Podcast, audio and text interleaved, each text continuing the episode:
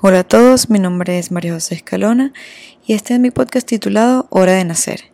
Este podcast está creado para dar un espacio y compartir cada historia de nacimiento, porque cada hora de nacer es especial, así que espero la disfruten.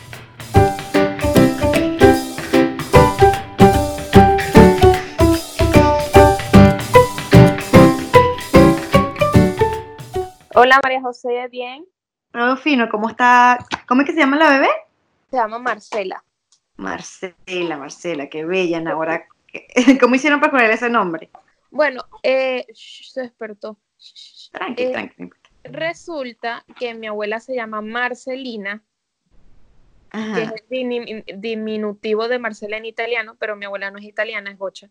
Y Y bueno, cuando estaba embarazada, los primeros meses, o sea, el primer mes, o sea, los primeros meses antes de saber qué sexo sería, pensábamos que iba a ser niño, no sé por qué. Entonces, siempre como que estábamos pensando 10.000 nombres para niños, eh, que si da- queríamos que fuese italiano, porque Tony, su papá, era italiano. Entonces, estábamos si era Dante, Diago, muchos nombres italianos y cortos y me gustaban, pero Ok. habían 10.000. Pero siempre dije, si iba a ser niña, quería que se llamara Marcela, porque siempre me gustó ese nombre. Me recuerda a mi abuela. Y resulta que cuando fuimos al ECO era niña. Entonces, no vi otro nombre porque siempre fue el nombre que me gustó y bueno, se llamó Marcela. Qué bien, qué bien, fue bien fácil entonces. Sí, fue fácil porque fue como que, bueno, si yo tengo una hija, se va a llamar Marcela y punto. Qué Sí, bien, segundo qué nombre. bien. ah, solamente Marcela. Sola Marcela. Qué bien, qué bien. Mira, bueno, bienvenida al programa. De verdad, este, espero, bueno, yo sé que yo estoy muy emocionada por escuchar tu historia y pues sé que muchas personas también. Entonces, bueno, si quieres vamos a conversar y cuéntanos un poquito de quién eres, tu nombre, para los que no te conocen, sepan un poquito de ti. Bueno, mi nombre es Mariana Ramírez. eh, ahorita estoy viviendo en Nueva York. Eh, me mudé aquí hace tres, casi tres años y conocí a Tony aquí en Nueva York. ¿De dónde eres? Tú eres venezolana, ¿verdad? Sí, yo soy de Venezuela y soy de Barquisimeto.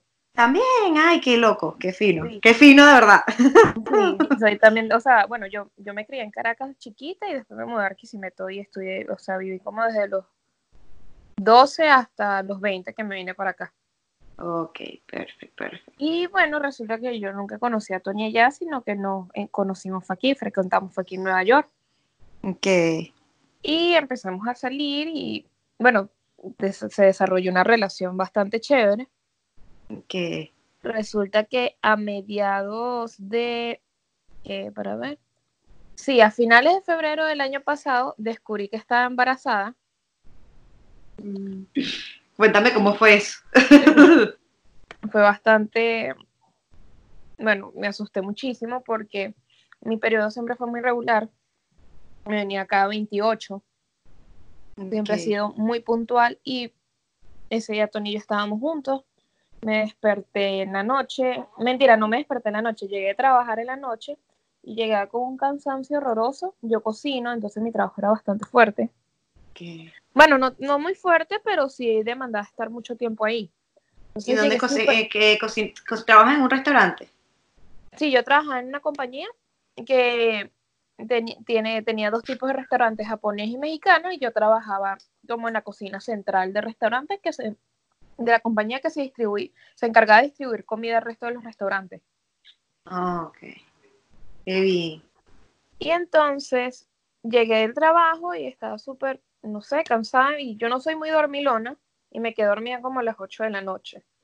Y no me desperté el día siguiente como hasta las 9 de la mañana, una cosa así. Y me El desperté Y era el sueño. día- ajá, me desperté y vi que era el día que me tenía que bajar el periodo. Y dije, ya va, ¿qué pasa? Pasa algo raro. Busqué, le, ah, bueno, Tori estaba ya despierto porque a él no le gusta dormir mucho, él es un viejito, se despierta siempre temprano. Y entonces le dije, mira, no sé, ¿sabes? Tengo como que dudas, vamos a comprar una prueba de embarazo en Walmart. Y fuimos a Walmart y regresamos y efectivamente estaba embarazada. Oh my. God. ¿Y cómo fue su reacción? En shock. Mm. La mía fue una reacción completamente de negación, porque primero tengo 22 años no había ni siquiera cumplido los 22, me asusté muchísimo. Eh, segundo, yo jamás pensé que iba a tener hijos. ¿En serio? ¿Nunca se te pasó por la cabeza? Jamás pensé que oh, yo voy a ser una mamá o, o que quería tener hijos o tener ese sentimiento, ese instinto materno, nunca. O sea, lógicamente pensé como que, bueno, voy a tener hijos cuando tenga como treinta y pico, y, porque bueno, ajá. Ajá, exacto, como que se tiene, pues. Ajá, porque, hay que tener hijos y ya, pues, pero nunca fue como que, oh, quiero tener hijos, porque sé que hay personas que sí, desde muy jóvenes sienten ganas de tener un bebé, pero yo no, yo no, no, no, no estaba preparada mentalmente para eso, me puse muy mal. Mm. Me tomó muchísimos días tomar una decisión porque no estaba segura. Por parte de Tony la reacción siempre fue muy positiva porque dijo, bueno, podemos tenerlo. ¿Cuál es el problema? Pero por mi parte no fue así.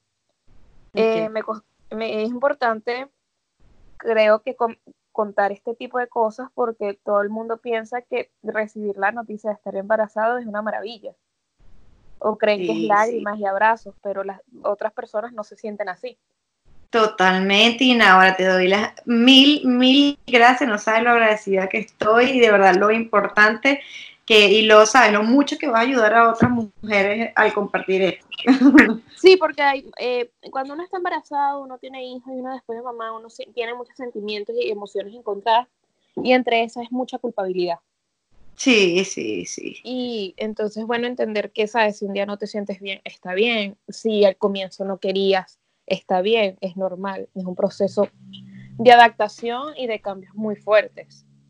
Total, Pero bueno, duré muchos días, duré como 12 días eh, analizando, ok, lo tengo, no lo tengo, no tengo, no lo tengo, no lo tengo, no lo tengo, hasta que decidí hablar con mi mamá, que le dije, mira, fue muy cómico, yo estaba comiendo con una amiga en Manhattan y estaba conversando de eso con mi amiga. Y mi amiga como que, bueno, pero tenlo, no sé qué más, y vamos a tener un bebé y vamos a ser todos felices. Y yo, cállate. cállate que tú no sabes. cállate. Bueno, no, ahorita ella es súper entregada a Marcela, la adora. Y entonces, bueno, pues dije, bueno, nada, necesito hablar con mi mamá porque siento que mi mamá va a ser la mejor persona que me puede orientar en esta situación. Y entonces, bueno, le escribí un mensaje de texto, le dije, mira, necesito hablar contigo, pero no quiero que me llames porque no me gusta hablar mucho por teléfono y no te quiero escuchar. y tu mamá está en Venezuela estaba en ese momento en Venezuela, ahorita está aquí porque vino para el nacimiento de la bebé. Claro, ok. Y entonces mi mamá, bueno, ¿qué? dime, cuéntame. Y yo, mira, estoy embarazada. Y mi mamá como que, ok, mierda. y tú eres de tú por mensaje y, me, y no me llames de paso. no me llames porque yo de verdad no quiero hablar contigo por teléfono. Oh my god, pobrecita. y, entonces... y, mi, mamá, cálmate, ¿dónde estás? Y yo, no, yo estoy en la ciudad, estaba comiendo. Ah, ok, estás bien, estás tranquila. cuando te diste cuenta? Y yo, bueno, mira, me cuenta hace como 10 días. ¿Y, ¿Y sabes cuántas semanas tenías cuando te diste cuenta? Eh, no eh, dos semanas, como mucho. Dos semanas. Sí, porque mi, mis periodos son, o sea, cada 28 me viene mi periodo, mi, mi yo ovulo para, las, para los 14, 15 días. Ok. Entonces, realmente cuando me di cuenta que estaba embarazada, tendría dos semanas de embarazada, una cosa así. Ok, ok. Eso fue muy pronto. Bueno, resulta que hablé con mi mamá y mi mamá, ¿cómo te sientes? ¿Qué piensas hacer? ¿Yo fuiste al médico? No, no he ido al médico. Debes ir al médico, ¿qué quieres hacer? Y yo le digo, no sé, por eso por, eso te estoy, por eso te estoy diciendo a ti. Mi mamá me puso las cartas sobre la mesa y me dijo, tienes dos opciones. Puedes tener tu hijo o puedes no tenerlo y continuar tu vida. Te recuerda que si tienes un bebé va a ser todo un poco más cuesta arriba. Y yo, bueno, es verdad, tienes razón, no sé qué. Entonces, bueno, el día siguiente hice una cita al médico, fui al médico y llamé a mi mamá y le dije, bueno, mira, creo que lo voy a tener. ¿Estás segura? ¿Te sientes completamente segura? Recuerda que es tu cuerpo, es tu decisión, es tu vida. Nada tiene que intervenir en lo que tú desees. Y yo no sé, yo voy a tener a mi muchacho porque bueno, porque vamos a ver. Resulta que siempre frente a Tony yo fui como que no voy a tener hijos, no quiero, no quiero, no quiero, entonces Tony no quería tocarme el tema. Porque no me quería hacer sentir mal, no incomodarme, entonces llegué a la casa y le dije, mira, ¿tú quieres ser papá? Y Tony me miró así todo emocionado como que, ¿qué? Yo estoy preguntando que si quieres ser papá.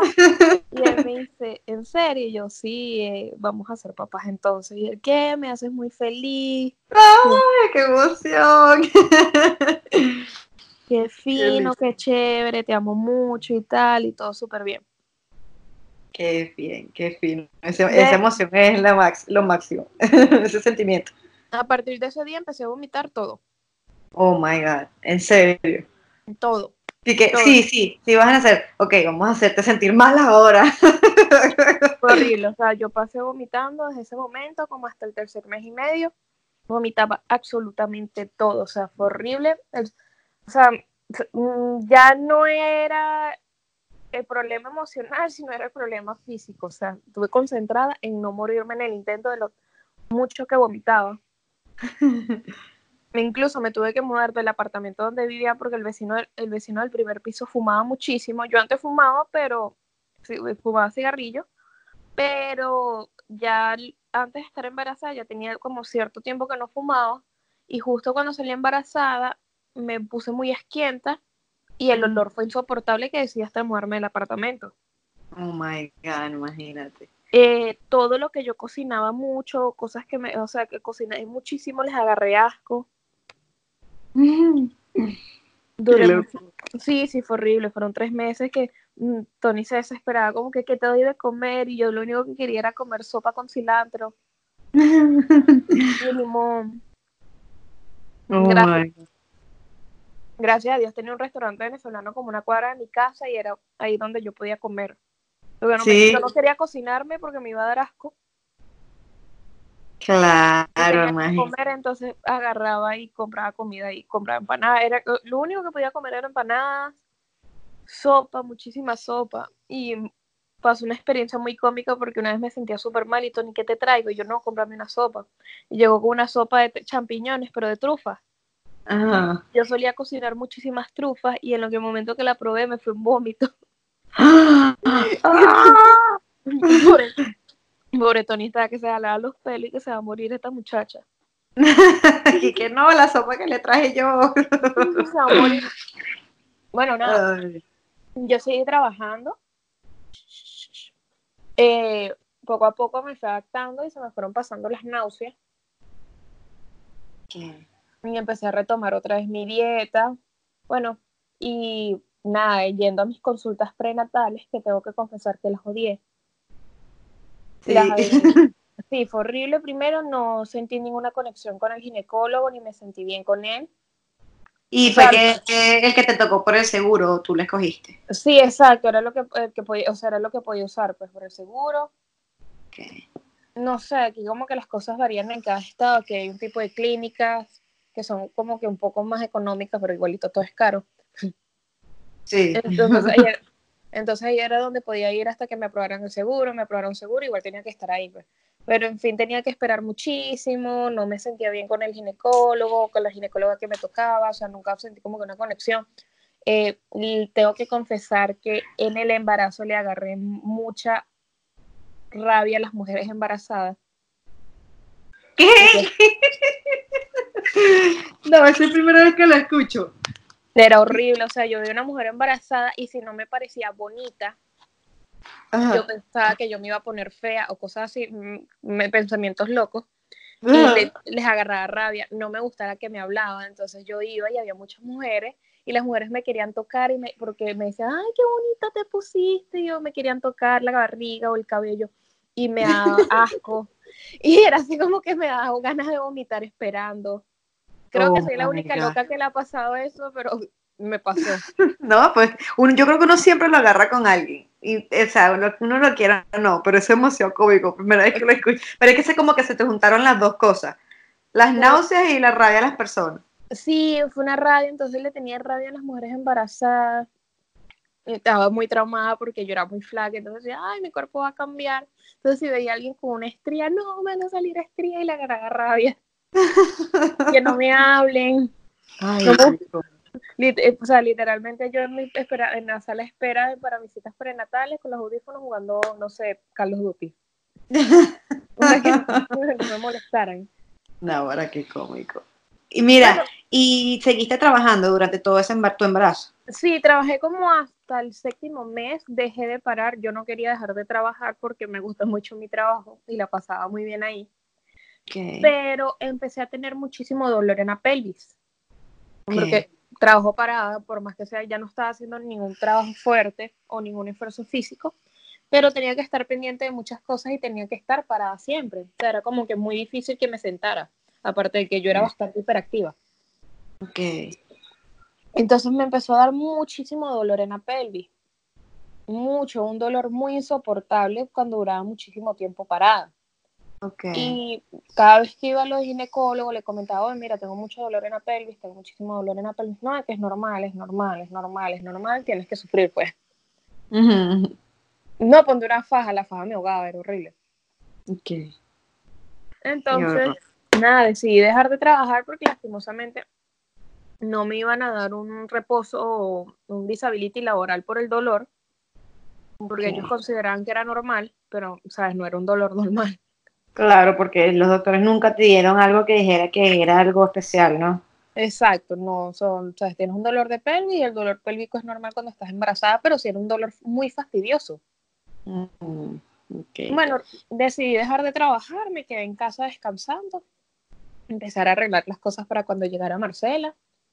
Eh, habíamos puesto en mi casa aquí hay un, hay un backyard y pusimos una piscina, entonces, bueno, nadaba, me relajaba, todo ese tiempo lo disfruté, pues. Qué bien. Porque también tenía muchísimo tiempo como que no tomaba vacaciones. Y bueno, estuvo chévere. Claro. Qué bien. ¿Y eso fue a partir de qué mes? A partir del séptimo mes. Ah, del séptimo, ya estabas pronto. Qué bien. Sí, ya estaba pronto a dar a luz. Sí, fue como en septiembre. Septiembre, octubre, sí, no, porque yo di a luz en noviembre. Bueno, no di a luz, tuve cesárea. Pero eso lo contamos ahorita. Claro, cuéntame cuando tú, o sea, claro, obviamente fue algo inesperado y es diferente, pero ya a medida que iban pasando los meses, ¿qué pensabas tú o qué sentías o qué te decía tú? No, yo quiero eh, parir natural o yo quiero una cesárea, ¿cómo fue eso? desde el primer día yo hubiese, si yo hubiese podido eh, cronorar mi cesárea, lo hubiese hecho. Ok. Yo tenía una, no sé, ¿sabes? Hay personas que dicen, no, es que si vas con mente negativa no sucede, pero yo tenía como una espina, una vaina que yo decía, yo no voy a poder parir. Yo no sé por qué. Entonces yo siempre fue así como que le comentaba al doctor que mira, pero aquí no hace pelvimetría o cómo tú estás seguro que yo puedo dar a luz. No, sí, todas las mujeres dan a luz, todas las mujeres paren, todas las mujeres pueden parir, pero, pero tú estás seguro. Ok. Me, me, sí me causaba como miedo el tema de parir, pero también dije como que bueno, tengo que parir, parir, punto. Ok. Nunca, nunca fue así como que, ay, no, yo quiero esto, sino que era según lo que te decían, pues. No, es como te si yo hubiese decidido, o sea, porque aquí no tienes la opción de decidir. Sí, sí. Aquí decides, puedes decidir si la manera como los puedes tener natural, pero no tienes la oportunidad de programar una cesárea, a menos que tengas algún riesgo médico. Ok, ok. Si yo hubiese podido decidir, yo hubiese decidido que me hicieran cesárea, de verdad. Eh, porque bueno, resulta que cuando no, no pude dar a luz al final, entonces como que bueno, no sé si es porque uno se conoce, uno conoce su cuerpo, pero no terminé de dilatar y siempre fue como que ya mi pensamiento dando a luz fue como que yo sabía que me iban a hacer dilatar y que no iba a terminar de dilatar y que ahora me van a tener que hacer cesárea. Ok, ok. Ajá, pero cuéntame cómo fue. O sea, tú. Exacto, exacto. Uy, qué tan emocionante. No, no, no. Bueno, yo eh, llegaron, bueno, ya se acercaba la fecha, ya está, yo cumplí 36 semanas, entonces cuando tú ya cumples 36 semanas, ya está, bueno, ya falta poquito. Ajá. No, no, que ya vamos a terminar de comprar lo que falta, vamos a limpiar. A mí me dio el síndrome del nido, que lo leí por ahí, que no es el síndrome del nido, me puse a limpiar, ordenar, mover, quitar para allá, pero ya no podía porque estaba demasiado panzona. Mi panza se puso súper grande al final. Oh muy grande y todos los días como que todo el mundo me lo decía, todos los días tu panza está más grande y yo sí, yo ya no puedo, no aguanto. ya no ya no dormía. Eh, la bebé era muy cómico porque la bebé a las 10 de la noche empezaba a fastidiar, que ta, ta, ta, a moverse, escuchaba Tony, no sé si es verdad, pero cada vez que Tony empezaba a sobar y a hablarle, él se activaba horrible. empezaba a patear, a moverse, me empezaron a dar contracciones, pero las no contracciones regulares, sino una contracción. Ok, ¿y cuándo, te empezó, en qué semana? Eh, ya a partir como de la 36, de las contracciones de Brandon Hicks. Ajá. Entonces se ponía súper dura y se veía, entonces bueno, ya uno se pone más ansioso, se emocionaba. Y nunca fue, nunca te asustaste como para ir al médico. No, porque ya me habían comentado de que me podrían dar ese tipo de contracciones. Yo leí muchísimo en el embarazo. Okay. Entonces estaba como que muy informada de muchísimas cosas, entonces habían cosas como que no, ya sabía que eran. Ok, ok. Entonces me empezaron, empezaron a dar las contracciones así de Brandon Hicks y entonces, ah, bueno, ya, falta poco ya mi mamá llegó, mi mamá me decía mucho, estaba muy asustada porque no sé por qué en Venezuela, aparte de que programan cesáreas muchísimo para sacar dinero de los seguros y para rotarla, o sea, para hacer, dar una salida más rápida en los hospitales de las mujeres embarazadas a nivel de los partos, aprovechan y hacen cesáreas lo más rápido posible o las programan, o programan partos y los inducen. Pero aquí no, aquí te respetan tus tiempos. Entonces mi mamá como que, ay, eh, tenía un problema con el pasaporte de mi hermana en Venezuela y tenía que esperar que se lo renovaran. Entonces estaba como que, bueno, pero ¿para cuándo compro el pasaje y tal? Y yo, tranquila, comprarlo para... Ella llegó a la semana 39. Okay, No te preocupes porque yo no siento que yo vaya a dar a luz antes. Okay, Efectivamente, mi mamá llegó y pasó 10 días. Cumplí la semana 40 y pasaron dos días más hasta que ni siquiera fue que rompí fuentes, sino que estaba acostada me estaba intentando dormir. Aparte en el embarazo me dio muchísimo insomnio. ¿Sí? Horrible.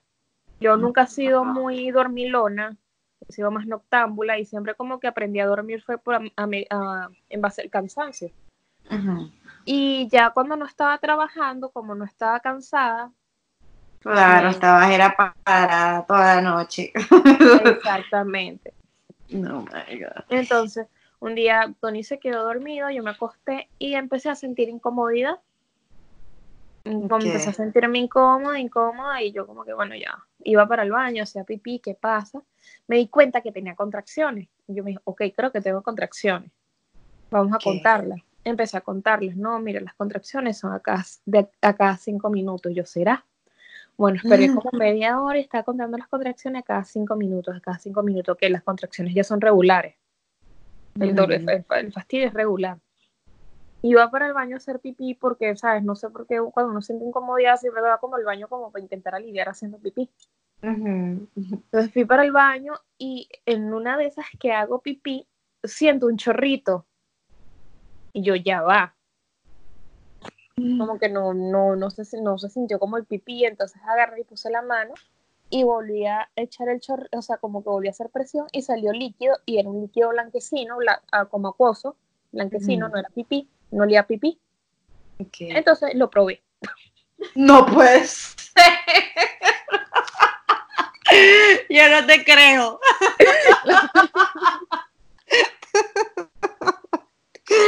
Yo no te puedo creer. y entonces, ¿a qué sabía? Ah, no sabía pipí. Ok. Eso fue, eso no sé qué sabía, pero no sabía pipí. Oh my god, pero sabía algo, era así de esas cosas que no saben a nada. Exacto, era así como esas cosas que no saben a nada, tal cual. Lo probé y dije, esto no sabe pipí, y llamé a mi mamá. Y mi mamá sí estaba como que muy alerta, porque estaba en la sala y me veía yendo y viniendo y viniendo. Y yo le dije, mami, yo creo que rompí fuente. Y ella me dijo, ¿Por qué? Porque, mira, boté este líquido, le, le expliqué y, lo probé. ¿Estás loca? ¿Cómo lo probaste? Sí, lo probé para que era. Pues.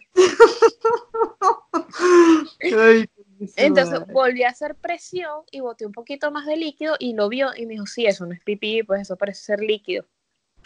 Mm. Pero nunca rompí fuente, así que, ah, que se fue todo el agua para el piso. Yo quería que fuese de esa manera para asustar a todo el mundo, pero no, pero no se me dio. se me dio. Entonces yo le dije a Tony, baby, yo creo que ya es hora. ¡Ah, ah se pareció En serio, vámonos, vámonos. Ay, Dios mío. Yo tenía la pañalera de la bebé acomodada de hace como, desde como las 36 semanas, pero mi ropa jamás la acomodé. Nunca. nunca, nunca acomodé mi ropa, o sea, ya los últimos días estaba así como que me lleve la verga, no me importaba nada, entonces agarré un bolso, agarré un bolso de Tony, metí mi cepillo de dientes, mi cargador, el pasaporte, mi ID, mi pasaporte, mis cosas, eh, un mono, y mi mamá tenía como dos, el día anterior mi mamá estaba como que, Mari, ¿qué te vas a poner en la clínica? Y yo, ok, no sé.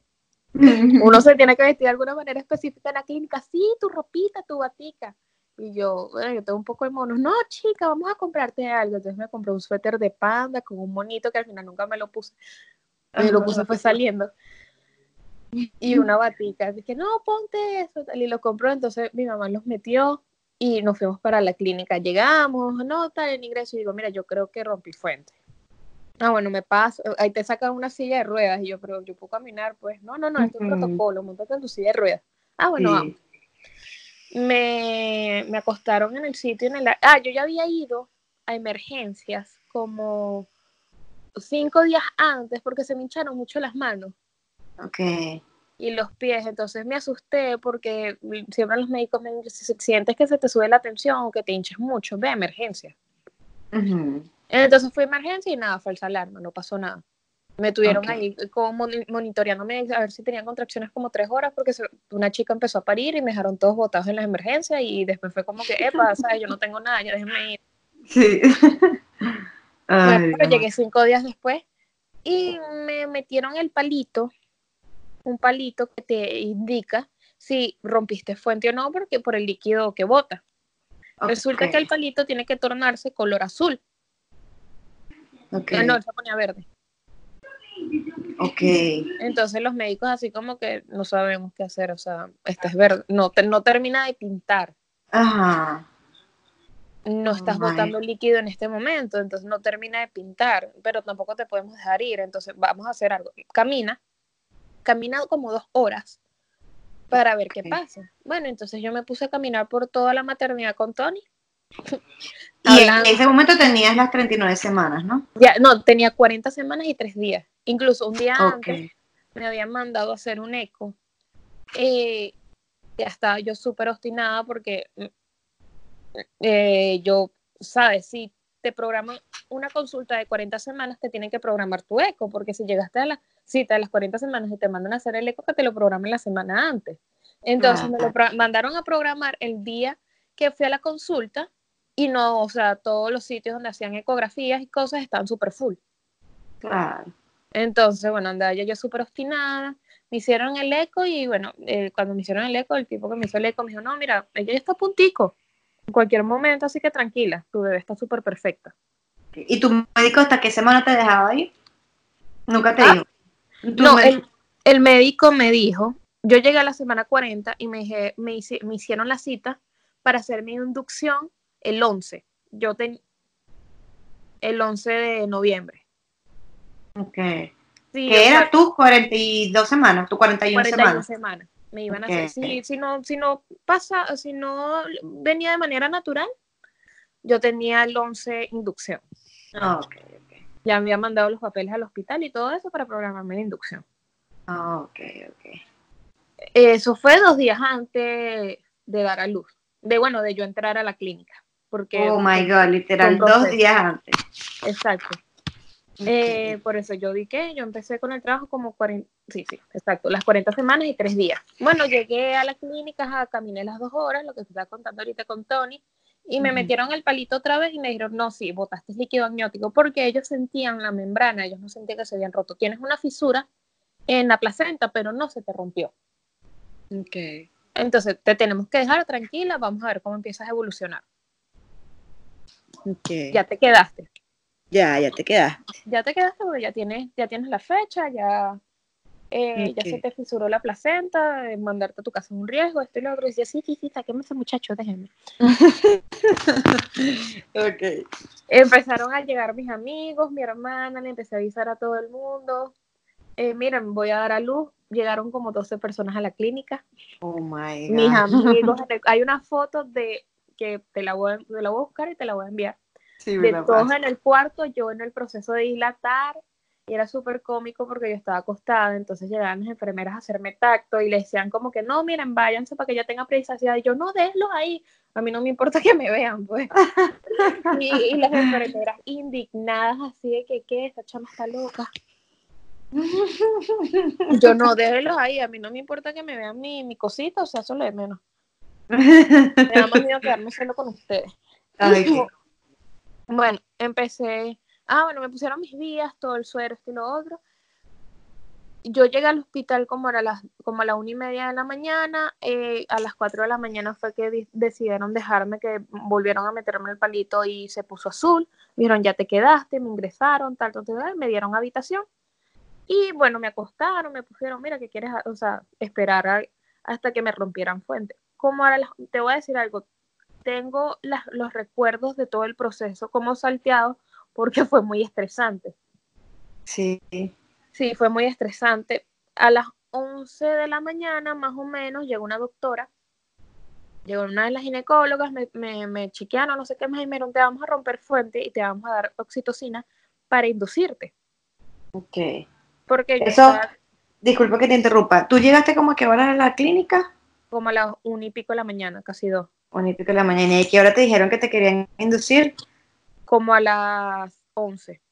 del día siguiente. Ajá, de ese día. Oh, pues, ok, ok, ok. Como a las once. ya así como que yo no había avanzado, no había roto fuente sola, no había dilatado, no sé. Eh, me dijeron, bueno, mira, te vamos a, romper la fuente y te vamos a dar un poco de oxitocina. Ok. Y yo sí, hagan lo que tenga que hacer. me inyectaron, eh, me inyectaron, me, me, rompieron la fuente, fue, eh, fue horrible. cuando, me, o sea, cuando me rompieron, o sea, se sintió extrañísimo. Sí. Sí, fue así, ay, fue muy raro. Y ahí sí salió el, todo el chorro de agua, salió, ¿no? Salió todo el, el resto del chorro de agua. Oh my God. Entonces, bueno, ya ahí estaba súper pendiente porque tenía la máquina del monitoreo de la bebé, los latidos del corazón, las contracciones, no sé qué. Empezaron las contracciones. Yo te voy a decir algo, a mí no me gustó el dolor. Para nada. Y yo no duré más de como de 20 minutos con estas contracciones cuando ya estaba gritando, póngame la epidural. ¡La vaina es horrible! De una vez. De una vez. Ay, chama. Mm, llegó, no, ¿quieres epidural? Sí, sí, sí, yo quiero epidural, ponme esa vaina. Oh, bueno, tranquila, te vamos a poner epidural. Eh, me, me, alistaron para el epidural. El epidural es un proceso porque te tienen que poner de, eh, de lado, pero parada, sentada, respirar tranquila. Entonces, bueno, la doctora, eh, como manera de distraerme y, calmarme mi dolor, me empezó a preguntar de mis tatuajes. De verdad que me inyectaron, me pusieron epidural, ni lo sentí. Ah, ok. No lo sentí, no me fastidió absolutamente nada, sentí nada más. Yo miro, vas a sentir un frío, sentí el frío y ya, tranquila. La epidural se me iba mucho hacia la pierna izquierda. ¿Qué? Entonces me dormía más el lado izquierdo que el derecho, entonces me mandaban como a ponerme de lado. Empecé a dilatar ya como para las 5, como 4 de la tarde, ya tenía como 4 centímetros de dilatación. Okay. Eh, una cosa, yo pensé que el proceso iba a ser muchísimo más rápido. Eh, no tenía mm. tal vez la noción de que hay personas que duran hasta dos o tres días en trabajo de parto. Mm. Realmente pensé que eso podría ser algo de un día. Pues yo consideraba que yo incluso cuando a mí me dijeron a las, a las 5 de la mañana, no te quedas, yo ya me hacía a las 10 de la mañana con mi bebé en los brazos. Pero no, fue una falacia. Sí, sí, eso es lo que uno siempre, una fantasea con eso. porque sí tengo amigos que pudieron, o sea, tengo una amiga que son, tuvo un embarazo como unos meses antes que yo y ella sí fue súper rápido, Dios, a luz, ella parió y fue rapidísimo su proceso de dilatación y todo. bueno, yo, yo, no, yo empecé a, bueno, estaba esperando, empecé a dilatar, dilaté, dilaté y ya eran como las 11 de la noche y yo ya estaba un poco desesperada. Ok. Sí, ya estaba desesperada. Me te seguían poniendo, eh, te seguían poniendo la anestesia, ¿no? Cuando yo la pedía. Ah, ok, ok. Cuando yo la pedía, me la ponía. Eh, ya estaba un poco desesperada porque yo tenía, o sea, mm, tenía como ansiedad de tomar agua. Yo nunca he sido una persona nerviosa, ni he tenido ataques de ansiedad, jamás. Jamás he sido, más bien me gusta mucho la adrenalina, o sea, nunca me ha pasado un episodio como que me pasó en el trabajo de parto tenía muchísima ansiedad de tomar agua y no podía, me tenían era masticando hielo. Entonces me daba más rabia porque yo decía, no, yo quiero agua, no, lo que pasa es que no te podemos dar agua porque si te tenemos que hacer una cesárea.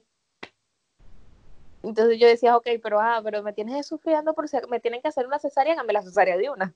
Claro. Entonces no podía tomar agua y eso, o sea, fue una cosa horrorosa de por sí. Yo antes odiaba el jugo de manzana Y después que di a luz me dieron jugo de manzana, empecé a amar el jugo de manzana. ¿En serio? Sí, fue horrible. Bueno, entonces estaba en ansiedad, en ansiedad, ya eran las 11 de la noche, 12, y bueno, yo estaba supuestamente en que en 5 o 6 de, en, supuestamente en 5 o 6 de dilatación. Ok. Ya tenía como que bastante tiempo estancada en esa, en esa, en esa medida. Ok, claro. Siguió avanzando en la noche, como a las 2 de la mañana, yo, epa, pero porque a mí no me miden a cada rato. No, es que no te podemos medir mucho porque te puede dar una infección y tal, no te podemos estar haciendo tacto a cada rato, me dio fiebre. Mm me dio fiebre en el proceso, entonces me empecé a sentir hasta un poco mal, ella estaba muy fastidiada, todos los equipos, me ponían la, máquina de gas y de, oxígeno y yo sentía que me ahogaba más. Me, ya estaba muy, muy fastidiada, muy estresada, no sentía que no avanzaba, no avanzaba. Me volvieron a hacer tacto, no, es que sigues en 6. Que yo tengo ya más de tantas horas sin dilatar. Sí tengo muchísimas horas sin dilatar, me estoy preocupando, ¿qué pasa? No, tranquila, hay mujeres que se tardan más, no te preocupes, de verdad que las dos enfermeras que me atendieron en la noche fueron un sol. Sí. Tuvieron muchísima paciencia conmigo y fueron muy amorosas, estuvieron, fueron muy chéveres. Qué, qué bien.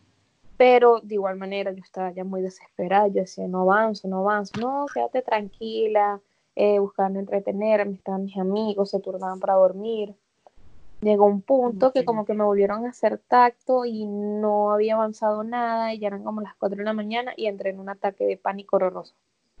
Empecé a llorar, a gritar, a que sáquenme de aquí, yo me voy a morir. Yo jamás había sentido eso en mi vida. Jamás. Me faltaba el aire, le gritaba a mi mamá, mamá, ayúdame, ayúdame, ayúdame. Y ahí, se, ahí tenías dolor no tenía dolor porque yo siempre estuve súper pendiente de que me pusieran mi epidural. Ok. Fue más bien así como algo, algo así, un ataque, un ataque de pánico que te dio, de la nada. Me dio un ataque de pánico. No, es que yo ya venía muy fastidiada y muy estresada porque no avanzaba. Claro. Sentía que me ahogaba. Ok. Eh, estaba muy cansada, muy cansada. O sea, de verdad que el agotamiento era una cosa así que nada, eh, no dilataba, entonces yo decía, me tienen aquí y yo no, yo ya decía, yo no voy a terminar de dilatar, no me hagan esta maldad. yo no sé, no me voy a terminar de dilatar, no me hagan esta maldad. En fin, que también, bueno, me dijeron como que, mira, vamos a hacer algo por, ah, bueno, me calmaron mi, mi ataque de pánico, me tuve que poner a ver Les Varela, tuve que escuchar a Les Varela y a José Rafael Guzmán para calmarme y entretenerme. Y hay un sketch de comedia mexicano que se llama Backdoor, que también, porque si no, no me podía distraer, era una broma que entraba así otra vez. Yo nunca en mi vida había tenido un ataque de pánico hasta ese momento. Oh my God. Y, bueno, y no podía tomar agua, porque uno en esos momentos, ah, no podía tomar agua, era horrible. Y yo decía, Dios, ¿qué pasa? Ah, estaba muy estresada. Bueno, llegó un momento que como que me cansé, y entonces dije, bueno, voy a dormir un poco. Ellas me dijeron, mira, relájate, a las 6 de la mañana te vamos a volver a hacer tacto.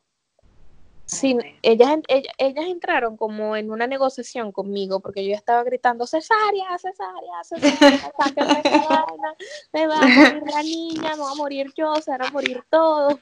Oh todos vamos a morir. todos vamos a morir.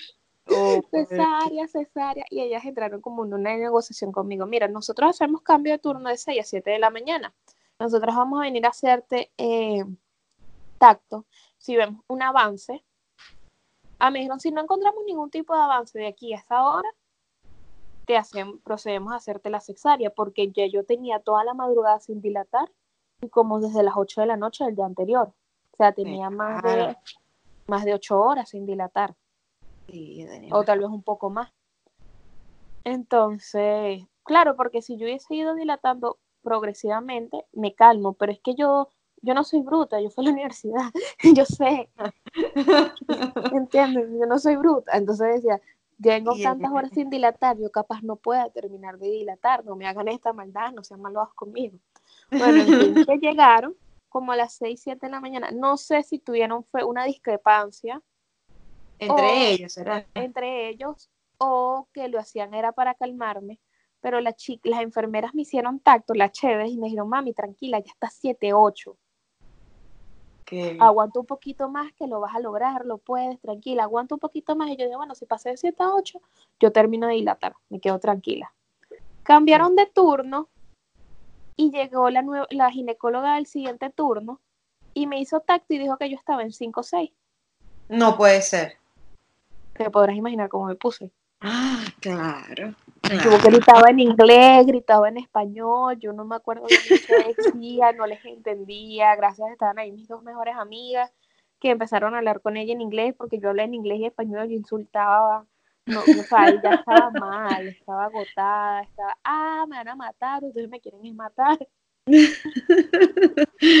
oh my god. ¿Y entonces? no, es que decían, no, es que yo no te puedo hacer cesárea porque estoy cansada, pan, es que yo no estoy cansada, es que no dilato.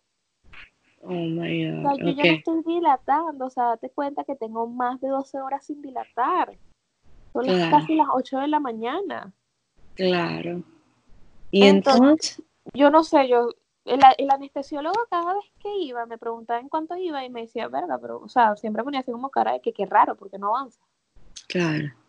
No avanzaba, no avanzaba, y ella me decía como que, la, me dijo, mira, es que si te hacemos la cesárea, te puede dar trombosis, te puede dar no sé qué, te, mira, señor, yo, yo vengo de Venezuela y todo el mundo nace con cesárea y todo el mundo está vivo. Mm. Hágame la cesárea y ya. Oh my God. Pero ¿por qué no te la querían hacer? Porque ellos consideraban que yo podía seguir aguantando y podía dilatar, o sea que yo tenía chance de seguir dilatando, pues que capaz okay. podía fluir el parto. Pero creo que ella también entró y no antes de entrar a verme ella nos informó de cómo ya yo venía. Como que no hubo alguien que le explicó, mira, la pana está delicada, está medio estresada, esto y lo otro, entonces ella llegó como, fue como un poco tajante su actitud y ahí me molesté muchísimo, más me quieren matar, me quieren matar.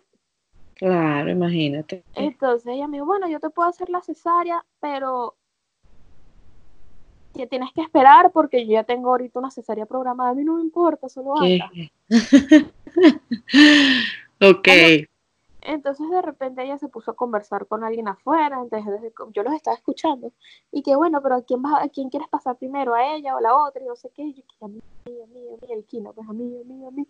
Y de repente iba con la, el acta de consentimiento, de que firma, que bueno, que tú estás eh, consintiendo que, de la cesárea. Y yo sí, sí, sí, mire, como firme esa vaina, feliz de la vida. me arreglaron, me dijeron, bueno, te vamos a pasar a pabellón, yo feliz, yo sentía que me iban a ir mi Venezuela. Arréglame que voy para pabellón, vamos, Tony. Maquíllame. Tony se puso todo, todo, lo que le pone, me acostaron, ajá, me acostaron, me, me acomodaron epidural otra vez, tienen que dar otra dosis de epidural, me explicaron, mira, va a ser esto, podemos cortar de aquí a acá, tranquilo, y yo, yo sé, yo sé, yo fui a la universidad. Yo sé cómo se hace una cesárea, tranquilo. Hágamele ya. Lo único malo es que no me dejaron ver. Y yo pedí ver y no me dejaron porque dijeron que bueno, que podía entrar en pánico, porque verme la barriga abierta y bla, bla, bla. Y yo como que no, yo quería ver mi cesárea. Entonces no me dejaron ver. Pero chévere, me acostaron, de verdad la cesárea no duró ni 40 minutos, no sentí el corte, porque hay personas que sienten la presión del corte, no sentí la presión del corte, solo sentí la presión cuando la sacaron o sea, como el movimiento extraño cuando la sacaron y cuando lloró. Oh. ahí fui súper mega feliz porque dije, ya se acabó este peo. Ya, ya nació. Ya nació, está bien, se escucha bien y me la lleva, le cortaron el cordón, no, no dejaron que Tony se lo cortara, realmente tampoco me, me, me, me puse como que epa, no, yo quiero que le corte el cordón, póngamela en el pecho. en un momento no pensé en nada de eso, sino que ella estuviese bien y ya. Bueno, la escuchamos súper feliz y agarraron a Tony. Ah, me la pusieron para yo besarla y a tocarla y se la llevaron para arreglarla, medirla, pesarla. Entonces la, la, pesaron, la arreglaron y Tony estuvo todo en ese momento en ese proceso y justamente donde hacen eso hay unas persianas. Tony se dio cuenta que las persianas dan hacia la maternidad y estaban ahí todos mis amigos. Entonces Tony abrió las persianas y todo el mundo vio cuando la pesaron y todo el mundo se puso a llorar. Ay, qué lindo. después agarraron, el, el, el, anestesiólogo me dijo, te voy a dar morfina. Y yo, gracias. gracias. me cosieron, entonces yo tenía, estaba muy cansada y me estaba durmiendo, entonces el anestesiólogo habla conmigo que no me quiero dormir. Se puso a hablar conmigo, me cosieron tranquilamente, me llevaron hacia el área donde iban a darme la bebé para yo pegarle el pecho. Me explicaron, llegó la consultora de lactancia, me explicó cómo la tenía que poner, esa niña como que pegó el pecho perfecto. Inmediatamente. Inmediatamente pegó el pecho, eh, ahí tengo los videos, me pusieron una fomentera caliente, yo salí a la cesárea y me sentía muy, muy bien. Qué bien. Fue Qué bien. Súper chévere. Entonces, bueno, después me pasaron otra a mi habitación, eh, a ella la dejaron con, con el mecomio, no, no mecomio no, eh, ellos nacen con una grasita, un sucio. Ella la dejaron todo el día con su sucio porque eso les ayuda a su, sistema, a su sistema inmunológico y bueno, chévere, estuve con la bebé. Y estuviste de una vez con ella en el cuarto. Exactamente. Entonces ahora el proceso fue entender a las enfermeras y cómo funcionaba, porque me decían, el, la cesárea duele bastante, me imagino que a ti también te dolió. Pero en el momento no te duele, te duele al rato cuando se te despierta. Ajá. Entonces, bueno, yo ya estaba con la niña, acostada, tal, todo chévere, pero me empezaron los dolores. Entonces yo, me, yo decía, tengo dolor, y entonces ellos me decían como, bueno, ¿qué, ¿qué, nivel de dolor tienes? Y yo como un 6, pero tal vez era muy fuerte, pero yo ya estaba como que, bueno, ya me abrieron, ya no es tan fuerte. Ah, entonces, dígame cuando, te, cuando le das pecho. Uy, cómo duele eso, ¿verdad? A mí no me dolió el pecho, darle pecho no me dolió, pero eh, los, los, el primer día mmm, yo estaba sacando calostro, entonces era muy, muy poquito, y Marcela nació en la ambucia. ella no se satisfacía y lloraba mucho, mucho. Entonces yo duré toda la noche. Esa noche me cuidó mi mamá y mi mamá me la pegaba pecho, pecho, pecho, pecho. Yo recién operado, fue estaba así y que.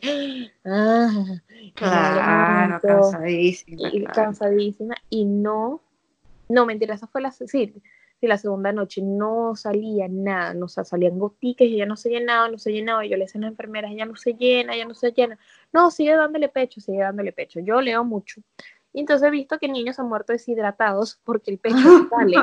Entonces ya está siempre, como yo siempre pienso lo peor, yo le dije, miren, ¿saben qué? Denme en fórmula. Yo le doy su tetero de fórmula, la niña se llenó, estuvo tranquila. Igualito, en mi caso, porque no todos los casos son igual, en mi caso, cuando llegué a mi casa, después de los cuatro días, que, porque duré cuatro días después recuperándome en la clínica, sí, son cuatro o mm. tres días, eh, después en mi casa se me llenaron los pechos de leche horrible que tuve que no, hasta sacarme con el leche porque fue lo muchísimo que se me llenó. Y ah. no he tenido problemas con la lactancia con ella. Qué bien. ¿Sabes qué, qué pienso yo que también me dijeron? A mí me pasó algo parecido. Y claro, cuando uno llega a su casa es así como que ya, sabes, estoy en mi ambiente, en mi hogar, y es otra cosa como que te relaja y te empieza a fluir. Exactamente, yo a mí sí me, supongo que así me pasó. Se llenaron los pechos de leche y bueno, riquísimo. Esa niña toma muchísima teta. Y ella se pegó súper bien, no tuvo problema. Ella también, yo a veces yo le doy tetero, le doy dos teteros al día de fórmula. Uno en la tarde y uno antes de dormir. Y no ha tenido ningún problema. O sea, las dos lo aceptó normal, los dos los toma normal y no rechaza ninguno de los dos. Qué bien, y le das pecho también le doy pecho todo el día y, a las 3 de la tarde sí le doy un tetero de fórmula y en la noche a las 11 le doy otro tetero. Pero de ella toma teta todo el día. Que es como que a veces digo, bueno, le voy a dar la fórmula para desahogarme un poquito porque le doy pecho libre de manda, entonces quiere estar tomando cada rato. Claro, claro, claro. Mire, entonces, ¿cómo fue ese posparto? ¿Cómo fue cuando llegaste a tu casa con ella? Bueno, el pecho bien, pero de resto todo bien. Eh, bueno, realmente con el dolor de la cesárea lo supe, lo super controlar. Me dieron un Percocet, que no me oxicodona, creo que se llama, no estoy segura. Entonces, realmente solo no me hacía nada, entonces me lo tenía que tomar con un motrín, que eso era lo que pasaba en el hospital. Decía, me duele, entonces me da un Tylenol. Y yo, señor, el Tylenol no me quita ni el dolor de cabeza. Entonces, yo tenía que, tenía que decirle a las enfermeras, me estoy muriendo del dolor, para que me dieran la pastilla más fuerte y no sentir, porque es muy fastidioso el dolor de la cesárea. Oh my God. Claro. Eh, los primeros días de, del posparto, bueno, tuve muchísimo apoyo porque vino mi abuela por parte de mamá, estaba mi mamá, entonces las dos súper chochas con la niña, mi abuela, mi mamá me ayudaron muchísimo, no me dejaban hacer nada, entonces me pude recuperar muy bien de la cesárea, de por sí. El día después que me hicieron la cesárea me pude parar. Qué bien, qué bien. Me, paré y Tony me bañó, me ayudó a bañar y súper chévere. Y ya después me, me, paraba sola siempre. Me intentaba, o sea, ya me, los primeros, o sea, como que las primeras veces me ayudaron con la manita y con la espalda y todo eso ya después yo misma sola como que le agarré el tiro a pararme y bueno, los primeros días sí es súper incómodo, me pasaba mucho de que eh, yo no sé porque siempre tengo miedo de que los bebés se ahoguen. Okay. Es como que todos tenemos un temor, el mío es que se ahogue. Y entonces mm, yo medio la escuchaba en la noche y me paraba de golpe, entonces me dolía la cesárea. Claro. por el susto y salía corriendo. Entonces, Tony, no te pares así, que te vas a, te va a oír esa vaina, te vas a Cálmate, está estirándose. Mira, aquí se está estirando y está haciendo ruidito. Qué bella. Entonces, oh bueno, después me, curó y súper bien. Entonces, mis días de posparto fueron chéveres porque tuve muchísimo apoyo. Qué bien. Me dio una depresión muy dura. Sí me dio una depresión postparto muy dura, la superé hace como dos, tres semanas. que, sé que, te, que fue desde el primer momento te dirías que te duró como dos meses.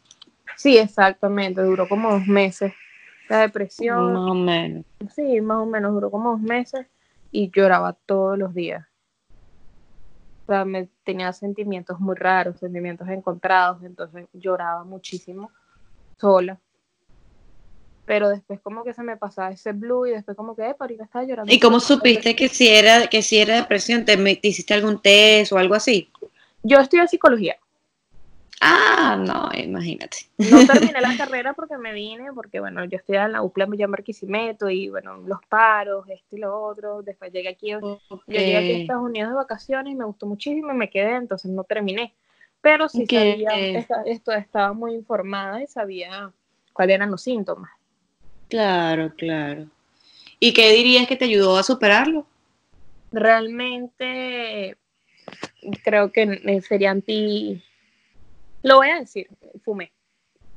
Fumé weed. Fumé weed oh, y, qué bien. y pude conectarme con muchos pensamientos que tenía. Y pude analizar muchas situaciones que me están generando ansiedad. Ok, ok, qué, qué bien. Muchas gracias por compartir eso. Sí, es que cuesta porque, ¿sabes? Eh, muchas claro, hay mucho tabú.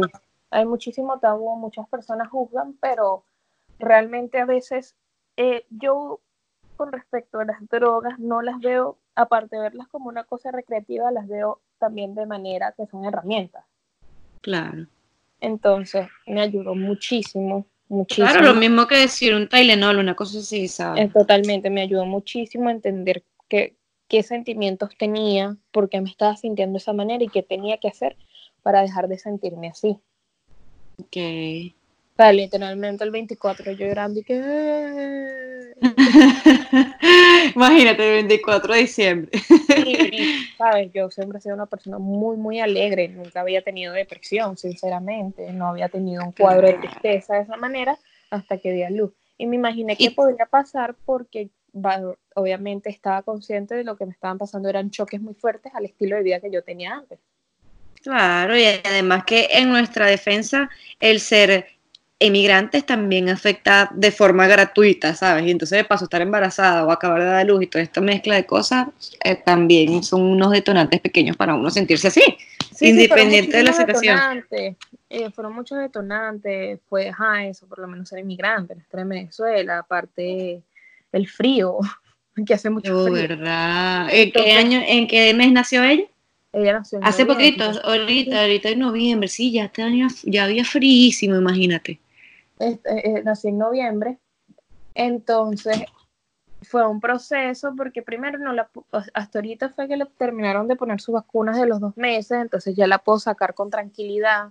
Eh, no la sacaba, entonces estaba encerrada, el frío, el posparto, entonces fueron muchísimas cosas que me, me, estaban afectando.